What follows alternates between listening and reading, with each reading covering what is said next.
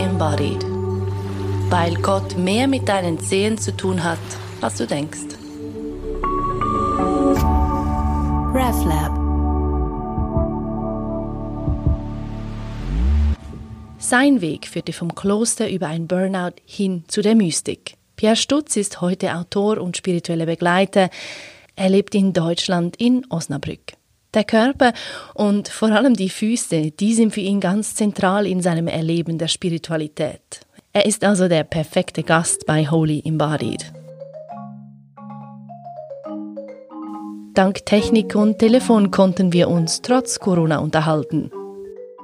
Ja, vielen Dank, Pierre Stutz, dass Sie sich heute die Zeit nehmen, um mit mir über das weite Feld von dem Heiligen und dem Körper zu sprechen. Sehr gerne. Ich möchte gleich zu Beginn mit der Frage starten, die nicht so einfach vielleicht zu beantworten ist, aber mit der Frage von, wie verbindet sich für Sie denn der Körper mit dem Heiligen oder das Heilige mit dem Körper? Das kann man ja vom Wort Spiritus eben geistig, Geistkraft ableiten. Wenn ich aber zum Konkreten komme, zum, zum Tatwort, zum Verbum, dann bedeutet ja Spirare atmen.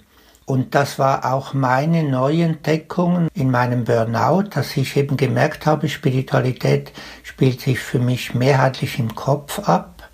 Und das war dann ein ganz mühsam befreiender Prozess, eben wirklich atmen zu können und was bis heute für mich jetzt so Grundhaltung von Spiritualität ist, im Atem den heilenden Atem Gottes zu erfahren. Und das ist ja ohne unsere Leiblichkeit ist das äh, eben nicht möglich.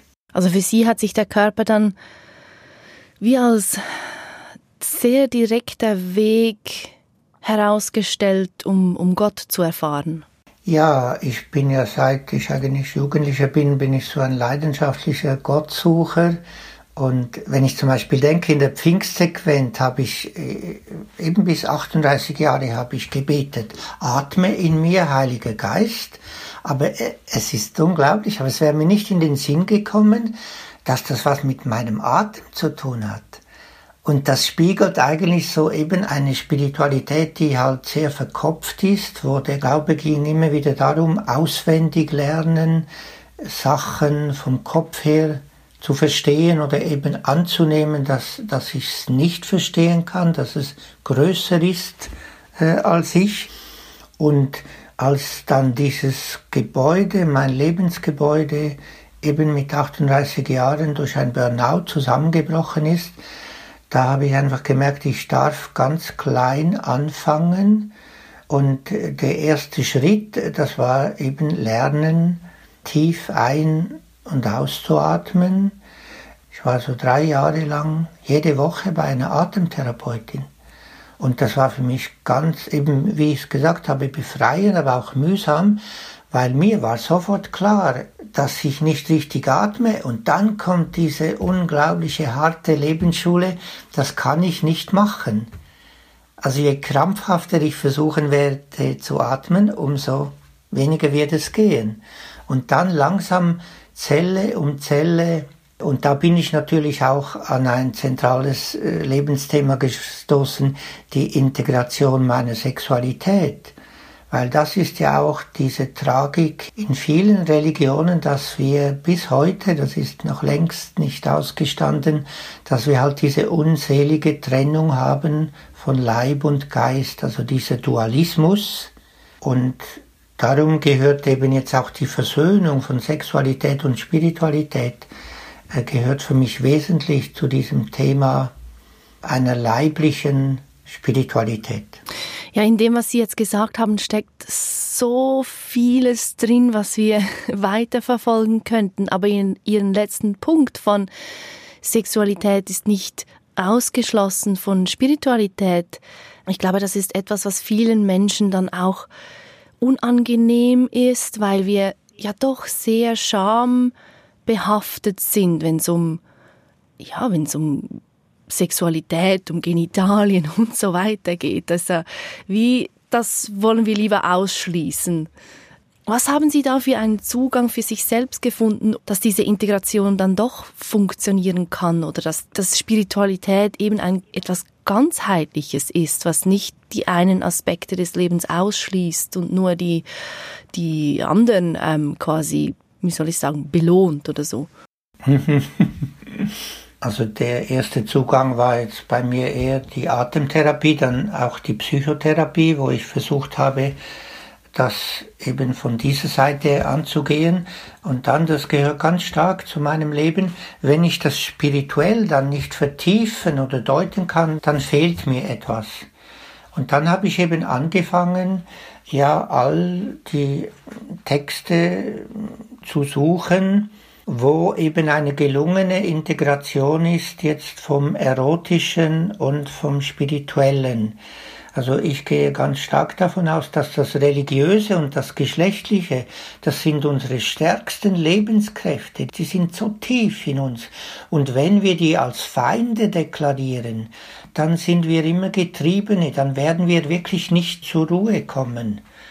Und ich habe dann, nebst meiner Persönlichkeitsarbeit, habe ich dann eben angefangen, auch bei den alten Mystikerinnen und Mystikern, da habe ich ja gemerkt, dass da zum Beispiel dieses biblische Hohe Lied der Liebe, dass diese wunderbaren erotischen Gedichte, also aus meiner Sicht kann es ja nur die List des Heiligen Geistes gewesen sein, dass die, dass die in den heiligen Texten geblieben sind.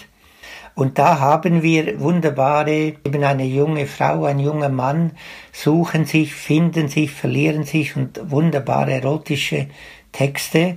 Und das ist zum Beispiel eine Spur und ich bedauere bis heute, dass sehr wenige Menschen diese erotischen Gedichte der Bibel eben nicht kennen.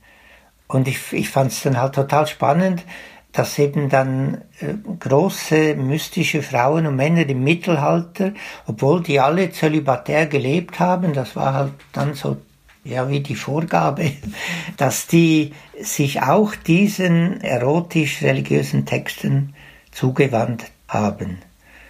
Und deshalb plädiere ich, dass wir an diesem Thema Versöhnung von Sexualität und Spiritualität, dass da noch unglaublich viel äh, zu tun ist.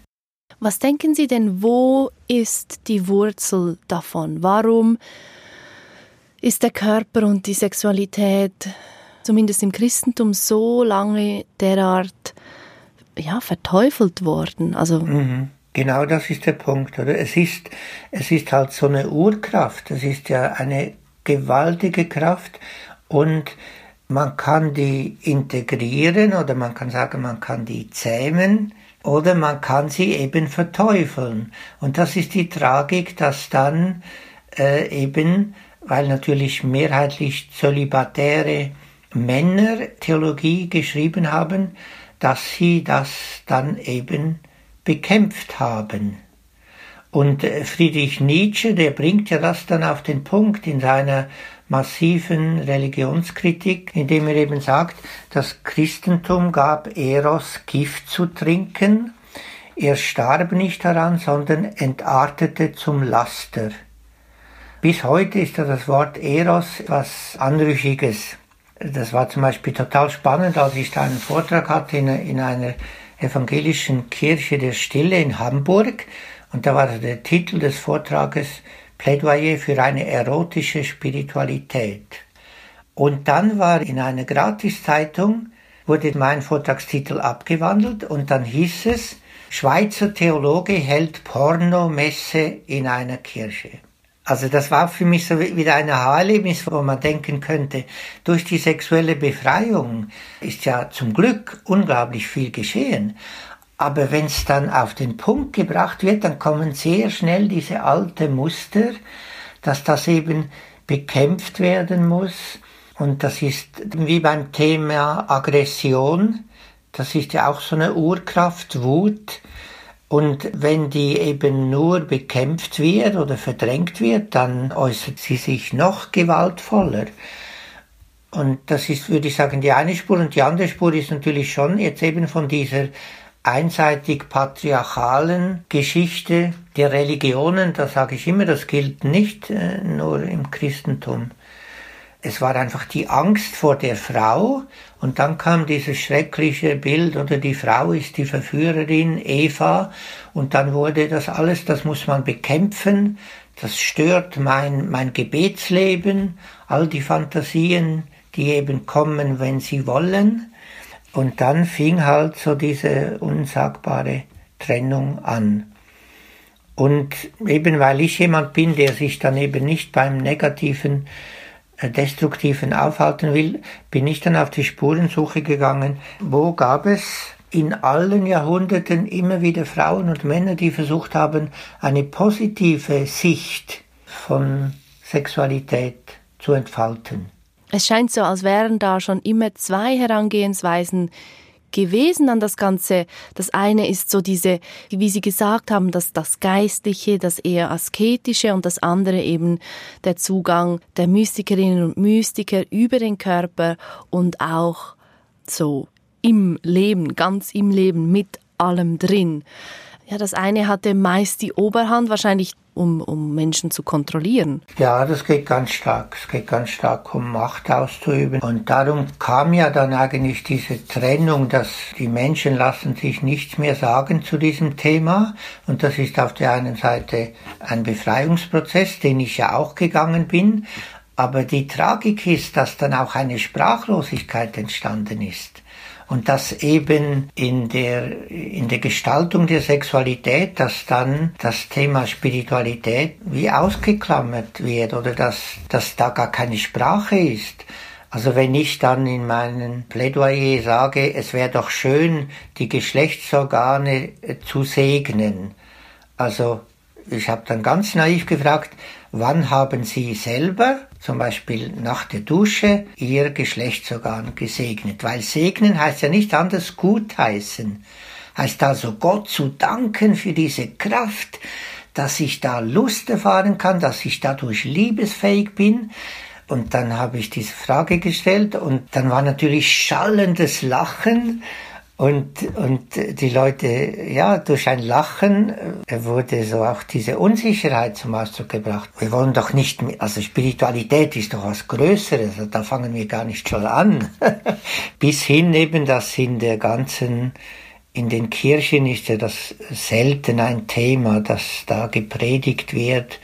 Und aus meiner Sicht müsste das immer wieder Thema sein, weil das ja so was ganz Existenzielles ist, in welcher Lebensform ich dann auch unterwegs bin. Aber wenn Sie jetzt den Finger darauf legen müssten, woher kommt diese, diese Scham, dieses, diese Verklemmtheit, dieses Unwohlsein auch mit dem Thema? Können wir das einfach auf die Urgeschichte ähm, von Adam und Eva zurückschieben, dass dort irgendwas von dieser Urerfahrung erzählt wird? Oder haben Sie da einen ganz anderen ähm, Erklärungszugang? Der ganze Einfluss auch von dieser Leibfeindlichkeit ist ja eigentlich zum Beispiel im 19. Jahrhundert auch durch den Einfluss von England und einen sehr brüder Umgang mit diesem Thema der hat dann auch weltweite Folgen, weil in der Renaissance oder in der, im Mittelalter, da ging man viel unbefangener um mit der Leiblichkeit. Da war jetzt auch das Nacktsein oder also sich öffentlich äh, nackt zu zeigen, das war, das war was Natürliches. Und was ich natürlich als Kind dann erlebt habe, das ist schon eben, dass man sich da verstecken muss. Also ich habe meine Eltern nicht nackt gesehen. Und da, da hat sich ja Gott sei Dank, hat sich ja unglaublich vieles geändert. Aber tiefer ist natürlich schon eben auch ein Thema, was ja da eben auch benannt werden muss, dass es halt, es gibt ja eine dunkle Seite der Sexualität. Also Sexualität und Gewalt, die sind halt sehr nahe, können sehr nahe beieinander sein. Und dann haben wir wieder dieses Gefälle, dass natürlich dann vor allem jetzt Männer gewalttätig sind. Und darum wurde das natürlich dann auch eben tabuisiert oder bekämpft.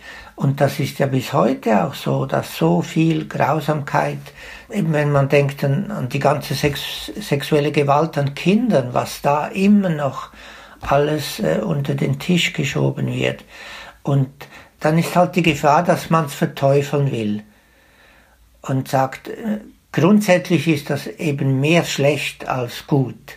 Und dagegen wehre ich mich natürlich, weil das ist ja erstens mal ein totaler Irrtum, weil der Geist, der kann sich auch total verirren.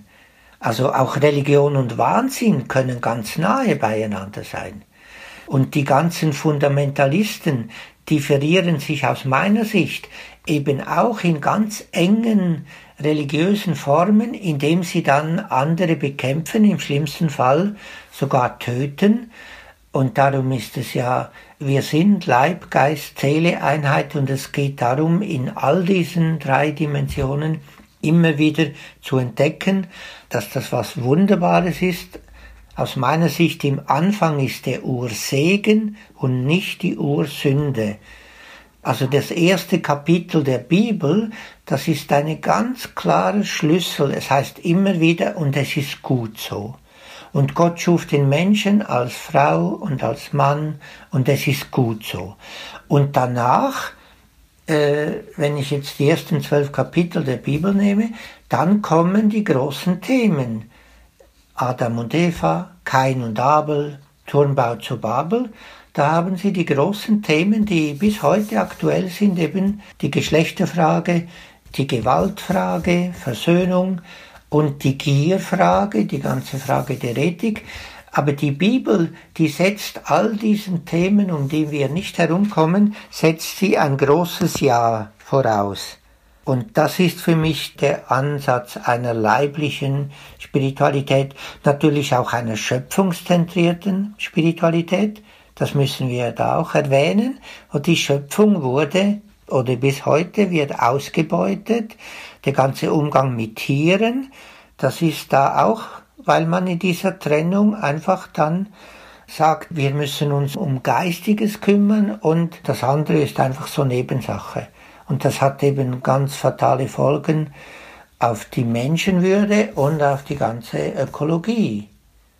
Und Gott sei Dank ist da jetzt die letzten Jahre unglaublich vieles passiert, aber ich finde, es muss noch mehr passieren. Also das Thema können wir nicht äh, einfach jetzt abhaken und sagen, das ist äh, erledigt. Nein, nein. Ja, wenn ich Ihnen zuhöre, dann, dann höre ich sowas wie, das eigentliche Problem ist das genau das Abgetrennte, das, das Zerstückeln von Leben in einzelne Bereiche und das reicht von die Sexualität abtrennen wollen, wegdrücken wollen und dann kommt sie halt mit einer Heftigkeit hervor, die dann nicht mehr schön ist oder wohlwollend, sondern im Gegenteil.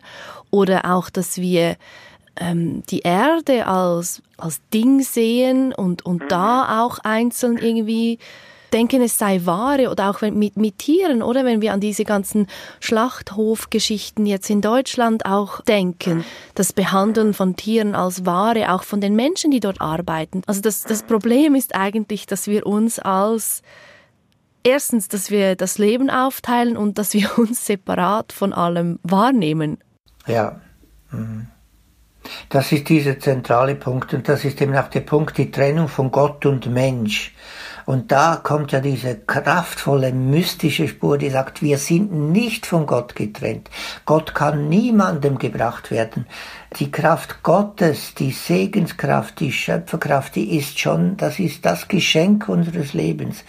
Und darum, wenn ich es jetzt mit Ignatius von Loyola, der Begründer des Jesuitenordens, ganz einfach ausdrücke, Gott in allen Dingen, also in allen Lebensvollzügen, seine Spur entdecken.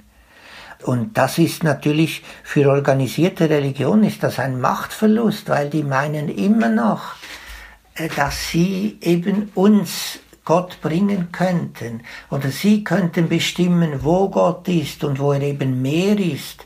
Und er ist ganz sicher nicht im Schlafzimmer. Darum plädiere ich für erotische Gottesdienste im Schlafzimmer. Das ist also kein Witz, sondern ich meine damit, dass wir eben auch in der Gestaltung der Sexualität, dass wir da staunend, dankend das Erleben als spirituelles Geschenk unseres Lebens und als Aufgabe da die Objektebene zu verlassen. Und das ist die große Trennung, oder dass wir dann jetzt in der patriarchalen Geschichte die Frau ist Objekt und der Mann entscheidet wann und wie und wo. Oder die Frau darf keine Lust empfinden, sie muss Kinder erzeugen. Im letzten Jahrhundert war das noch. Also wenn ich ältere Frauen höre, 90-jährige Frauen dann und dann Gott sei Dank ihre Wut spüre, was man denen da angetan hat, indem man ihnen eben gesagt hat im Beichtstuhl, ja, Sexualität sei wichtig, Kinder erzeugen, ganz wichtig, kinderreiche Familien haben, aber keine Lust zu spüren. Und damit haben sie natürlich eine, eine unglaubliche Hypothek und die wurde ja dann einfach weitergegeben. Ja, ja, also da sind wir ja noch weit entfernt von einer wirklichen Freiheit, oder? Sie haben das ja am Anfang vom Gespräch erwähnt, dieser doch sehr verkopfte Zugang zu Spiritualität, zum Leben überhaupt und dass auch Sie zunächst den Körper quasi wiederentdecken oder überhaupt entdecken mussten. Und können Sie das noch vielleicht etwas genauer beschreiben? Wie war das einfach über das Spüren vom Atem oder ja, wie haben Sie entdeckt, dass der Körper ja eben dieser direkteste Zugang überhaupt sein kann?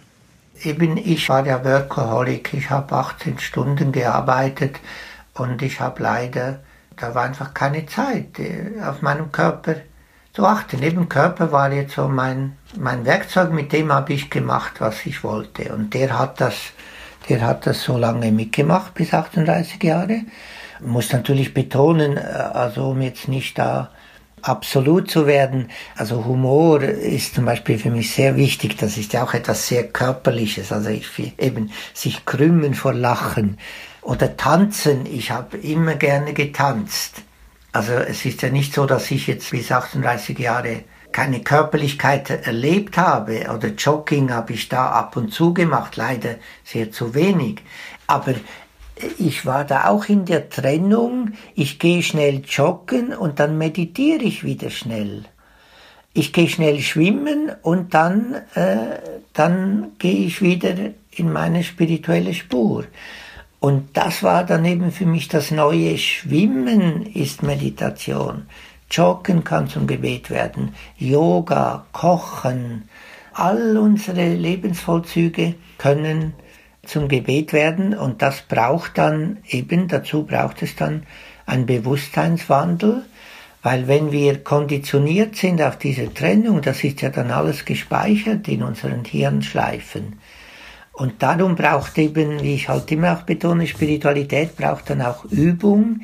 Nicht, weil das jetzt so eine Leistungsschiene ist, sondern weil es geht darum, äh, wenn Hildegard von Bingen so schön sagt, mein Atem ist mein Gebet. Das ist sofort einsichtig aber dass sie es eben nicht nur im Kopf spüren, sondern mit Leib, Geist und Seele bis in die Zehenspitzen, dass sie beim, mein schönes Beispiel, beim Gemüse zubereiten, dass sie das als Gebet, als, als Lobpreis erfahren. Dazu braucht es dann schon eine längere Bewusstseinsbildung, bei mir ist es dann, ich lese halt gerne und ich komme mit anderen ins Gespräch. Und die dritte Dimension ist ja bei mir auch ganz wichtig. Ich versuche dann das schreibend in diesen Fluss zu kommen, um diese Trennung aufzuheben. Oder die Trennung auch von Geld und Spiritualität. Da ist auch, oder Geld ist was Schmutziges. Oder, oder auch Macht. Jeder Mensch hat Macht. Und mit Macht ist die Gefahr, dass dann Machtmissbrauch. Aber es hilft uns nicht weiter zu sagen, ich bin nur zum Dienen da. Weil dann blende ich das Thema aus und dann ist die Gefahr, dass es eben von hinten meistens dann eben sehr äh, unintegriert äh, zum Ausdruck kommt.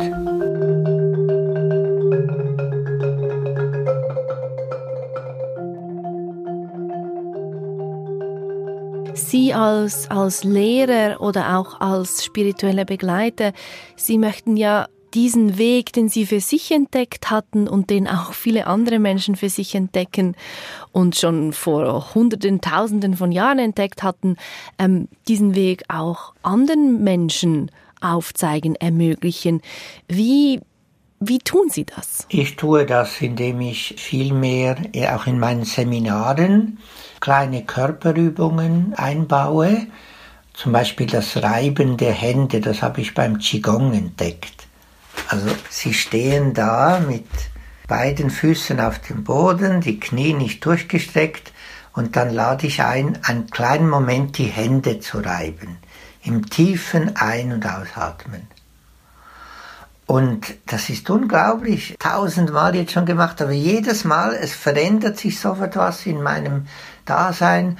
Bei mir ist immer wieder die Gefahr, dass ich mich äh, verspanne im Schulterbereich und dann durch dieses Händereiben oder Schulterlockern werde ich gelöster, freier. Und der zentrale Punkt ist dann immer, dass ich sage, das ist auch meine Meditation. Weil das merke ich ganz klar in den Gesprächen, eben wie dann sehr schnell, das läuft unbewusst ab, wie das wieder getrennt wird. Und in den Gesprächen oder in meinen Impulsen versuche ich das aufzuzeigen. Weil ich bin fest überzeugt, wenn wir das sprachlich nicht benennen, dann bleibt das im Diffusen. Und natürlich ist eine Körper, eine Körperübung in sich, die ist schon unglaublich sinnvoll und unglaublich gut. Mein Anliegen ist es, die eben auch spirituell zu deuten, zu vertiefen, weil ich aus eigener Erfahrung eben spüre, dass es mich dann noch mehr erfüllt. Und das nenne ich eigentlich einen spirituellen Alltagsweg, immer wieder den Tag hindurch darauf zu achten wo sind meine Füße? Wie ist mein Atem? Und ich höre natürlich mehrheitlich, äh, sagen mir die Menschen, ich habe keine Zeit dazu.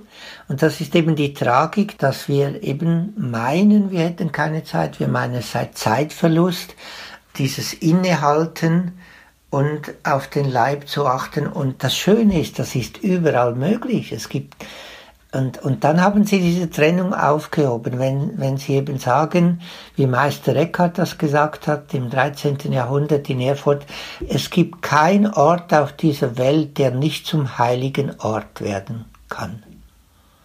Und letztlich geht es um das, dass wir eben dieses heilende, das, was uns aus dem Gedankenkarussell, aus der Gefangenschaft in der Angst, im Hochrechnen von Sorgen, dass wir befreit werden und das geschieht nur glaubwürdig über, über die, die Leiblichkeit. Und das ist auch mein Wunsch, in den Gottesdienstfeiern wird das leider viel zu wenig gemacht oder afrikanische Gottesdienste, lateinamerikanische Gottesdienste, die dauern viel länger, weil da wird auch getanzt, gesungen. Das ist ja jetzt im Moment wegen Corona leider total schwierig. Äh, aber in den Gottesdiensten wird leider immer noch viel zu viel geredet und zu wenig das dann gleich umgesetzt. Mhm. Ja, es ist oftmals eine Ansprache vom nur vom Kopf, vom Geist und ja, der Rest wird genau. etwas äh, vernachlässigt. Wenn Sie sagen, auch zum Beispiel eine Körperübung spirituell zu deuten, oder was ich manchmal beobachte, ist, und auch bei mir selber vor ein paar Jahren, so dieses mit dem Kopf dann das spirituell deuten und mit dem, mhm. mit dem Intellekt dem jetzt einen Kleber aufpappen, das war jetzt ja. mein spirituelles Üben. Aber das ist es ja überhaupt nicht, was hier gemeint mhm. ist, oder? Nee. Es verlangt ja zunächst einmal ein, ein Ankommen im, im Moment. Und da ist es ja, das ist ja genau die Schwierigkeit. Genau, ja das Eingangstor ist der Atem. Es geht einfach darum, Stopp zu sagen, innezuhalten, tief zu atmen, auf meine Körperhaltung äh, zu achten, weil der, mein Körper ist auch Ausdruck meiner geistigen Haltung.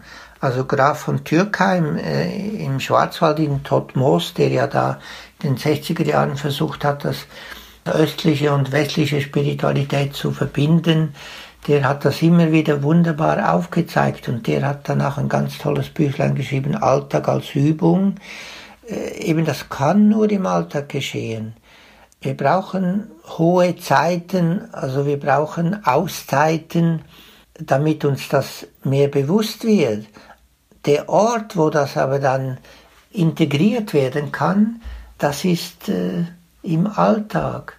Und wo wir, damit wir es dann eben nur spüren, und es braucht eben schon eine, und dann, damit ich ein paar Worte, also ich mache immer wieder Mut und sage, es braucht wenig Worte, eben ich bin, zum Beispiel mein Atem ist mein Gebet.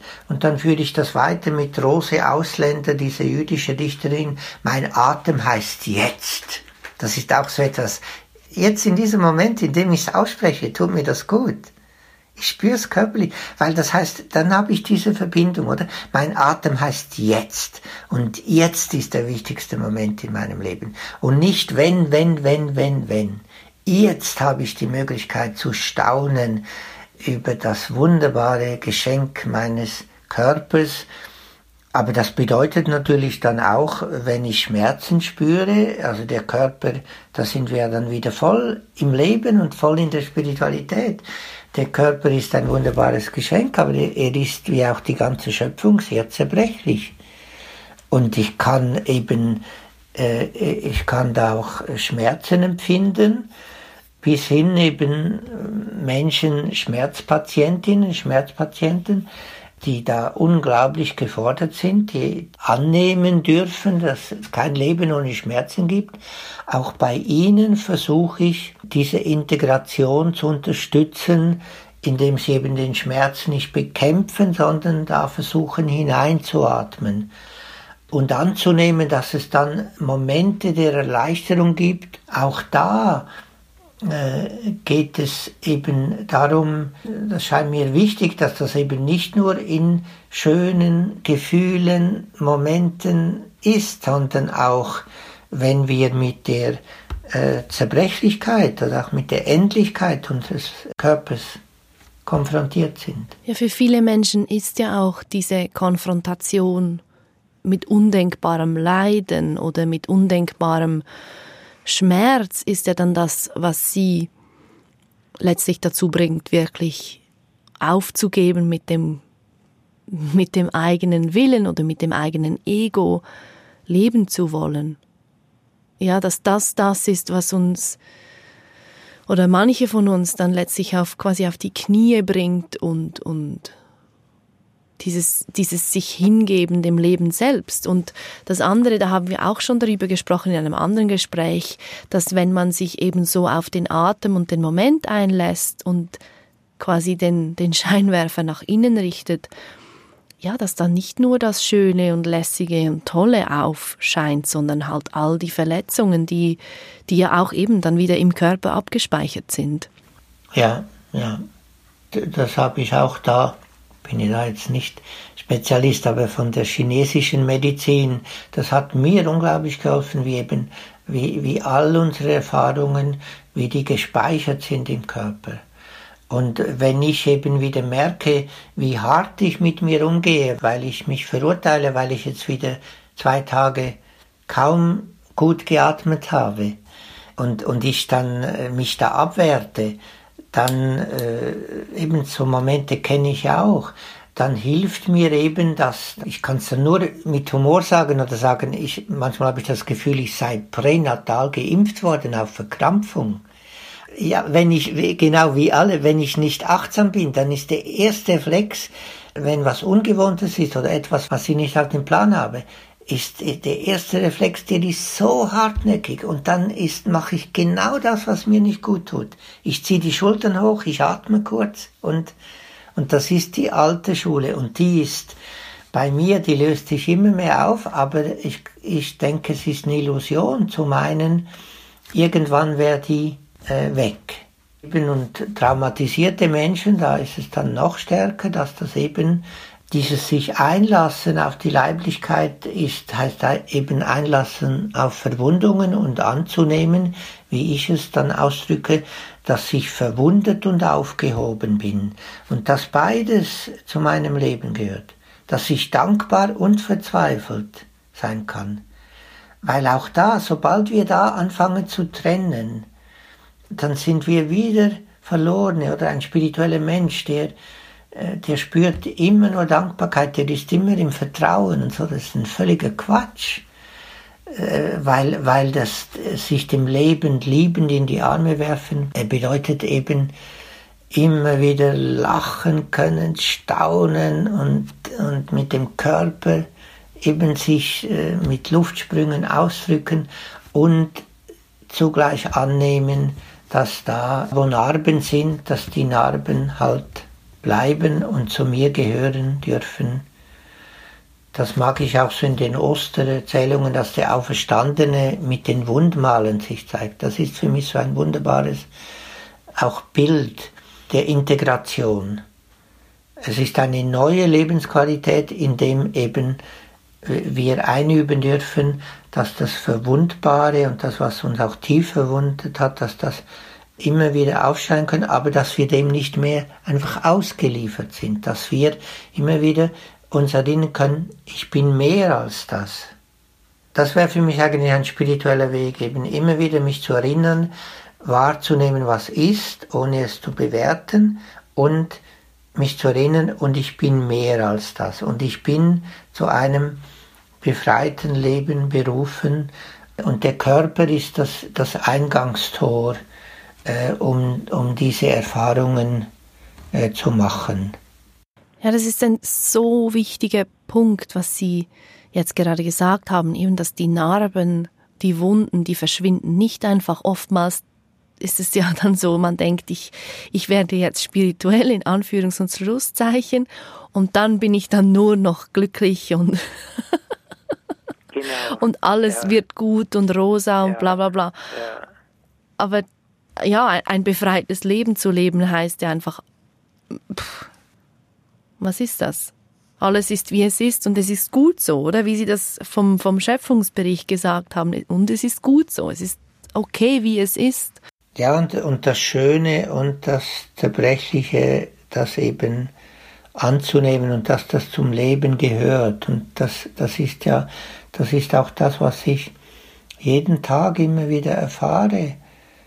Eben manchmal mehr oder weniger äh, äh Glücksmomente und dann wieder Entsetzen. Und wenn beides sein darf und wenn ich in beidem wachsen kann und eben, und da ist für mich wirklich immer wieder das, das, das tiefe Ein- und Ausatmen, dass ich dann eben nicht nur im Kopf oder jetzt im Hochrechnen von Sorgen stecken bleibe.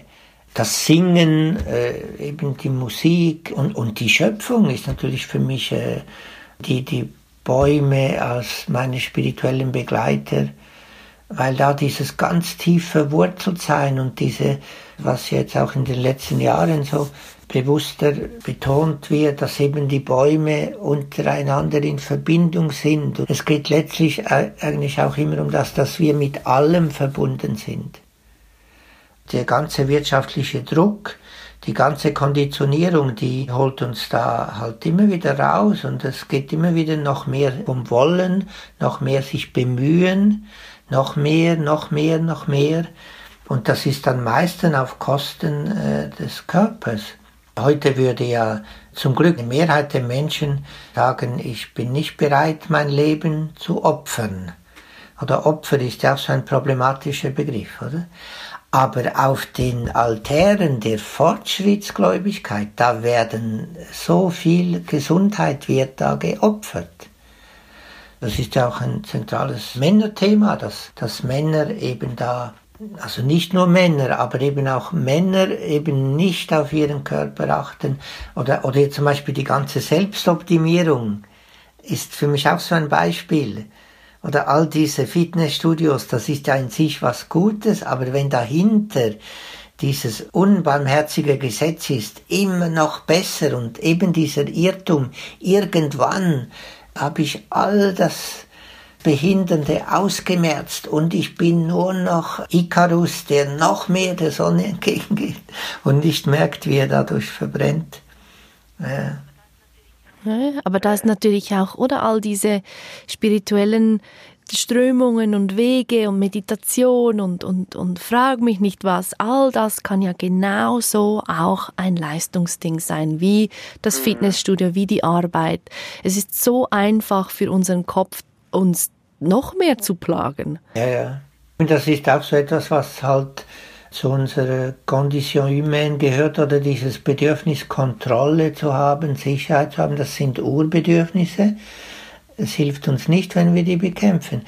Aber es geht darum, aus diesem Bedürfnis eben dann, wie Sie es vorhin betont haben, Hingabe zu wagen und in die Leiblichkeit hineinzugehen, mich dem Atemfluss anzuvertrauen, mich dem, dem Fluss der Liebe anzuvertrauen, das bedeutet immer wieder Kontrolle aufgeben. Und, und das wird ja in der ganzen Tradition eben, hat man das dann mit Ich-Tod, umschrieben und das wird dann von vielen negativ empfunden. Also mein Ego muss sterben und dann kriegen viele Panik, was bleibt dann noch übrig? Und ich habe auch lange, auch sprachlich an dem gearbeitet und habe das dann eben versucht, positiv zu formulieren, indem ich sage, was gibt es Schöneres äh, auf dieser Welt als diese Momente, wo ich voll da bin und ganz weg wo eben meine Ego-Ebene, wo die integriert ist, wo mein Ego eben akzeptiert, ich, dass ich bin ein Teil, aber ich bin, ich bin mehr als das, wo ich eben mich, mich hingeben kann. Und dazu äh, hilft uns das befreite Atmen, die, das Lockern der, der Verspannungen. Yoga ist ein wunderbarer Weg, eben Qigong, äh, achtsames Gehen. Da gibt es so eine Vielfalt. Wichtig ist halt, äh, irgendwo dran zu bleiben. Und auch gut mit sich zu sein, wenn man wieder merkt, jetzt, jetzt, jetzt habe ich es wieder vergessen. Darum sage ich ja gerne so mit Humor, es ist halt wichtig, dass wir einander immer wieder WhatsApp schicken mit dieser entscheidenden Frage, hallo, heute schon geatmet? Es gibt so viele, die einfach Tage verbringen, äh, wo man einfach äh, wie eben in diesem Irrtum unterwegs ist, äh, möglichst wenig atmen, möglichst einfach nur, weil ich Zeit verliere, noch mehr, noch mehr, noch mehr. Und, und letztlich ist das dann ganz klar die Spur zum Burnout, wo dann der Körper keine andere Möglichkeit mehr hat, als einfach alles, alles äh, abzustellen und sagen, so kann ich nicht mehr. Ja, wir haben letztens eine Folge ähm, in diesem Podcast aufgenommen, Patrick und ich haben darüber gesprochen, wie das denn genau ist mit diesem Ego und der Persönlichkeit. Wir waren uns überhaupt nicht einig und das Ego selbst hat ja so Angst vor seinem Auflösen, aber äh, ich weiß nicht, ob Sie das ähnlich erleben oder, oder mm, erlebt haben, so dass die Persönlichkeit oder der eigene Gu, der verschwindet ja nicht, auch wenn man sich nicht mehr quasi vom Ego so tyrannisieren lässt. Ja, auf jeden Fall. Also der verschwindet nicht. Es geht ja darum eben, dass wir vom Ego zum Selbst gelangen, also dass wir immer mehr so werden, wie wir von Anfang an ge gemeint sind. Eben bejaht, geliebt. Es ist ja unsere Angst auch vor Liebesentzug, die uns dann in diese Leistungsfalle treibt. Äh, oder ich kann es ja nur im Paradox, das habe ich bei den meinen mystischen Freundinnen und Freunden gelernt, ich kann es nur in Paradox ausdrücken. Es geht darum, sich selbst zu verwirklichen und dass wir aber äh, wirklich nur voll zum Zuge kommen können, wenn ich auch in die Selbstvergessenheit gelange. Das findet sich viel in meinen Texten, werde selbstbewusst und selbstvergessen, weil es ist wichtig zu lernen, zu sagen, was ich kann und was ich nicht kann. Und der Körper ist eigentlich ein wunderbarer Seismograph. Je körperzentrierter ich lebe, umso mehr spüre ich eben viel schneller, dass mich das überfordert. Und wenn ich eben den Körper als Panzer, äh, wenn ich da zugepanzert bin, dann nehme ich diese feinen Schwingungen äh, nicht mir war. Es geht darum zu lernen, zu sagen, was ich möchte und was ich nicht möchte, weil ich sonst Fremdbestimmung erleben werde. Also die Wirtschaft, die hat schon ein Riesenprogramm mit mir vor, wie ich als Konsument eben hochinteressant bin. Und da geht es darum, Widerstand zu leisten und zu sagen, ich, meine Erfahrung, der traue ich, inspiriert von Franz und Clara von Assisi, ein einfacher Lebensstil, der wird mich glücklicher werden lassen. Und darum braucht es Entschiedenheit, es braucht diese Willenskraft. Aber ich habe ja das selber eben unglaublich schmerzhaft erfahren. Nur Wille zu sein, nur immer vom Wollen her, vom Müssen her das Leben gestalten, das ist so anstrengend. Und das ist für mich so die glaubwürdige Inspiration von diesen weisen Frauen und Männern, aufzuzeigen, dass, das, dass wir keine Angst haben müssen, wenn unser Ego sich auflöst und wenn wir eben Momente erfahren, wo wir, wo wir einfach voll da sind und ganz weg. Und ich bin ja auch jemand, der äh, es denkt so unglaublich viel in meinem Kopf und ach, ist das einfach immer wieder so wohltuend, wenn es nicht denkt. wenn ich einfach sein darf. Die Rose blüht, weil sie blüht, ohne warum. Das ist ja dann so auf den Punkt gebracht von Angelus Silesius. Ja, es ist letztlich einfach so viel angenehmer. Sie haben jetzt schon ein paar Mal erwähnt, wie auch Schwimmen, Yoga oder Qigong, Joggen zu Ihrem spirituellen Üben dazugehören. Das heißt, der Körper ist heute ein ganz bewusstes, nicht, nicht Tool, das tönt zu technisch, aber ein bewusstes Tor, auch um, ja, um, um zu meditieren in der Bewegung. Eben, ich kenne die Meditation, indem ich da sitze, auf den Atem achte und versuche eben mein Gedankenkarussell zur Ruhe zu bringen. Das ist eine Spur. Ich habe mich, weil ich, weil ich ein Bewegungstyp bin, habe ich sehr früh gemerkt, Zen-Meditation, das ist eine Spur, da können wir uns sehr inspirieren, aber ich habe gemerkt, das wäre mir jetzt, das wäre wieder ein neues Dogma, das wäre wieder eine neue, einfach Überforderung, nur stillsitzen. Und dann habe ich eben angefangen zu merken, wo, wo komme ich zur Ruhe? Und dann ist zum Beispiel auch das Gehen. Thich Nhat Hanh hat das ja dann wunderbar so entfaltet, dieses achtsame Gehen, Schritt für Schritt. Also wenn nichts mehr geht in meinem Leben, dann gehe ich, dann kann ich nicht ruhig sitzen, weil, weil ich, ich, ich werde, dann werde ich verrückt. Also dann dreht sich meine, also wenn ich ganz dünnhäutig bin, dann, dann muss ich raus. Und erst wenn ich dann eben, also immer dieser Bodenkontakt, das ist für mich auch so wichtig, wo sind meine Füße? Weil ich gemerkt habe, ganz konkret, dass wenn ich Angst habe oder wenn ich in Bedrängnis komme, dass ich die Füße hochziehe. Und dass ich behaupte nach wie vor eine Mehrheit der Menschen ist sich nicht bewusst über diesen Reflex. Und in, wenn ich, wenn ich äh, eben jetzt auf dem Stuhl sitze und die Füße hochziehe, dann entziehe ich mir diese Kraft, die aus dem dem Boden mich beleben kann. Und ich habe da, ich habe, also ich weiß nicht wie viele Jahre, also sicher fünf Jahre lang habe ich geübt, mehr oder weniger, ich kann es nicht genug betonen, darauf zu achten, wo sind meine Füße. Und heute ist so, dass meine Grundhaltung ist, ich bin mit beiden Füßen auf dem Boden. Und das ist halt so ein anderes Lebensgefühl, als ich bin dauernd auf dem Sprung, immer nur auf den Zehenspitzen. Weil sobald ich die Füße hochziehe, ist auch im, im ganzen äh, Bauchbereich, in der Mitte meiner Leiblichkeit, dann, dann beginnt da schon die Verkrampfung. Und darum sage ich regelmäßig den Tag hindurch, alle Viertelstunden. Am Anfang habe ich getrieben stündlich, jetzt bin ich halt noch äh, strenger geworden. Und jetzt sage ich alle Viertelstunde bitte.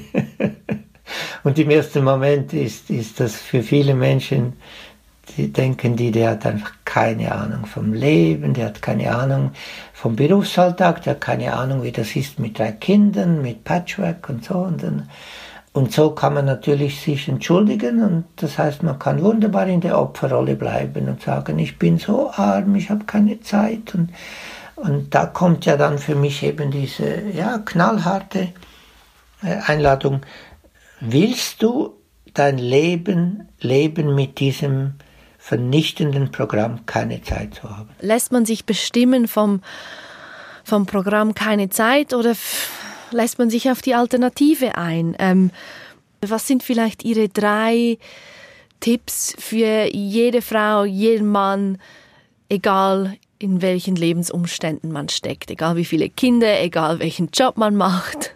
Es tönt ja alles so bubi leicht auch wenn ich, wenn ich diese kleinen Übungen wieder schreibe, dann denke ich, also jeder Trottel weiß das, äh, eben tief ein- und ausatmen. Und äh, es tönt bubi leicht, solange ich nicht versuche, es in meinen Alltag zu integrieren. Und meine erste Ermutigung ist, was kann mir da helfen, ab und zu meine Hektik zu unterbrechen? Bei mir ist es sehr oft das Schultern lockern, und eben wie ich schon erwähnt habe, die Füße, wo sind meine Füße? Wie ist mein Atemfluss? Und dann diese kleine Übung des Händereibens, das ist wirklich etwas, was ich den Tag hindurch immer wieder praktiziere. Und, und vor allem, wenn ich am Bahnhof äh, stehe und der Zug hat Verspätung, wenn ich in der Warteschlange stehe, und das andere ist, wo bin ich in meinem Element? Es geht ja eigentlich auch um das, was ist mein Element? Ist das bei mir das Tanzen? Ist es, ist es im Garten? Ist es Joggen? Ist es Biken? Ist es, also irgendwie in eine Bewegungsform. Was ist etwas, wo ich eben auch Lust äh, empfinde und wo es mich hinzieht? Und da mache ich halt Mut, dass ich irgendwann das noch vertiefe, indem ich sage, wunderbar dies, diese Bike-Meditation, wunderbar diese Tanzmeditation, wunderbar diese, also dass ich das eben auch als Meditation würdige, weil meine Erfahrung ist, wenn ich es nicht würdige, dann bleiben wir in diesem Dualismus stecken, jetzt habe ich was für meinen Körper gemacht und jetzt müsste ich noch was für meinen Geist machen. Und indem ich eben sage, das ist meine Meditationsform, und indem ich eben da auch meinem Körper traue. Er ist ein wunderbarer Begleiter, er wird mir den Weg weisen. Dahinter steckt ja auch die Lebensgrundhaltung, dass ich gut Sorge trage für mich und auch für meine Gesundheit und das wird meinen Kindern und Enkeln, das wird denen zugutekommen.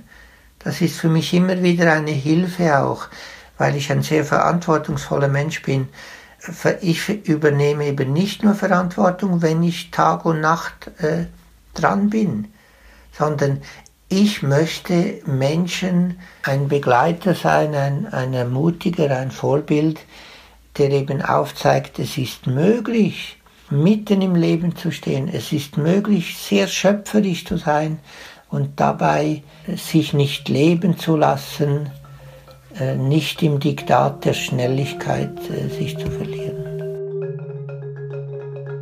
Pierre Stutz war das Autor und Seelsorger, überzeugt, dass wir alle dem Heiligen etwas mehr Platz im Alltag einräumen können, egal was da sonst noch so los ist. Und für mehr Informationen zu seiner Arbeit besucht die Website pierrestutz.ch. Merci vielmals fürs Zuhören und bis zum nächsten Mal. RefLab